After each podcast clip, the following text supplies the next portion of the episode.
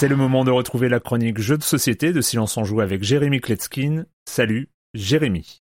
Salut Erwan, salut à tous. Alors 2023 n'est pas terminé, c'est vrai, mais je pense que pour la toute première fois, je vais faire entrer un jeu coopératif dans mon top 5 de l'année. Alors non, non, non, on parle pas d'une de ces horreurs à la zombicide ou à la pandémique, on parle d'un jeu à deux joueurs, un petit jeu, qui en plus a vraiment de la gueule. Hein. Bah, c'est le Scorpion Masqué, l'éditeur, qui nous a vraiment habitués à ça, avec des, cryptos et euh, Turing Machine. Bon, ils savent vraiment euh, créer des interfaces euh, utilisateurs très mécaniques. cette fois-ci, il s'agit d'un tableau de bord d'avion. Le nom du jeu Sky Team, on incarne un pilote et un copilote qui vont devoir coordonner leurs euh, actions pour faire euh, atterrir un avion. Chaque joueur a un paravent euh, derrière lequel il va jeter des dés et ces dés, il va ensuite les placer sur un plateau de jeu commun au centre de la table. Le pilote qui utilise des dés bleus ne pourra les placer que sur les emplacements bleus du plateau de jeu ou sur les emplacements bicolores qu'il a en commun avec le copilote. Et il en va de même avec le copilote et ses dés orange. Il a une interface tout à fait similaire à celle du pilote. Le pilote se focalise principalement sur les trains d'atterrissage et un la radio, le copilote, lui, c'est un peu plus de radio et euh, les aérofreins. Quant au reste, l'assiette, euh, le moteur, le freinage, euh, ce sont des fonctions communes aux deux pilotes. Un tour de jeu se divise en deux phases. Lors de la première phase, on va pouvoir discuter, planifier notre stratégie, mais lors de la deuxième phase, une fois qu'on a lancé nos dés, alors là, on n'a plus le droit de parler ni de communiquer. Et c'est donc dans le silence que le pilote et le copilote vont alterner la pose de leurs quatre dés l'un après l'autre. Il faudrait être assez malin parce qu'au bout d'un certain nombre de tours, l'avion va toucher le sol, il va falloir qu'il ait un certain angle, une certaine vitesse, un certain statut, que ça soit optimal, sinon bah, ça va mal se passer. Par exemple, à la fin d'un tour, on va regarder les deux dés qui sont posés de part et d'autre de l'assiette, donc du disque qui permet à l'avion de bien rester droit, et si les valeurs sont trop éloignées l'une de l'autre, eh ben l'avion il va se mettre à pencher dangereusement. Il faudra ensuite le redresser dans un tour ultérieur. Évidemment, il y a d'autres avions sur notre couloir aérien et sur la piste qu'on veut utiliser. Il faudra demander par radio à la tour de contrôle de les dégager. Et quand on n'a pas vraiment grand chose à faire lors de son tour, on peut toujours utiliser notre dé pour euh, se faire un café. Ça nous donnera un petit bonus qui nous permettra plus tard de changer la valeur des dés. À noter qu'il y a une tonne d'aéroports, donc de scénarios, de pistes différentes qui sont fournis dans la boîte, qui viennent chacune d'entre elles avec des petits modules supplémentaires qui rajoutent à l'intérêt du jeu, mais aussi à sa complexité. On pourra commencer avec l'aéroport Trudeau de Montréal, euh, ciel dégagé, pas de vent, et enchaîner avec Haneda de Tokyo. Alors là, il y aura des stagiaires aussi dans l'avion, faudra les former. On pourra enchaîner avec l'aéroport de Kuala Lumpur, là, faudra gérer en temps réel son kérosène et on pourra terminer, alors là c'est un vrai terminus hein, avec Paro, l'aéroport le plus dangereux du monde, il y a que 8 pilotes qui ont la licence pour y atterrir. Voilà, il y a des, modules qui vont vous rajouter un sol glissant ou euh, une gestion du vent. Si vous aimez les emmerdes, vous pouvez les empiler, vous pouvez même les faire voler en escadrille. En tout cas, la dynamique à deux joueurs est tout à fait jouissive, il y a parfois des moments à la The Mine où on va réussir à se synchroniser, on sait pas d'où ça vient. Et puis forcément, plus on va s'approcher du moment fatidique de l'atterrissage, eh ben, l'adrénaline elle va monter et jusqu'au dernier moment, on n'est pas certain de pouvoir euh, gagner la partie. Voilà, donc euh, ce jeu, gros coup de cœur. Je rappelle son nom, Sky Team. L'auteur Luc Raymond, c'est illustré par Eric Hibler et Adrien Rives. Les parties vont durer entre 15 et 20 minutes à partir de 12 ans, donc pour deux joueurs. L'éditeur, c'est le Scorpion Masqué qu'on est content de voir en forme. Hein. C'est eux qui nous préparent Dead Cells. Donc, euh...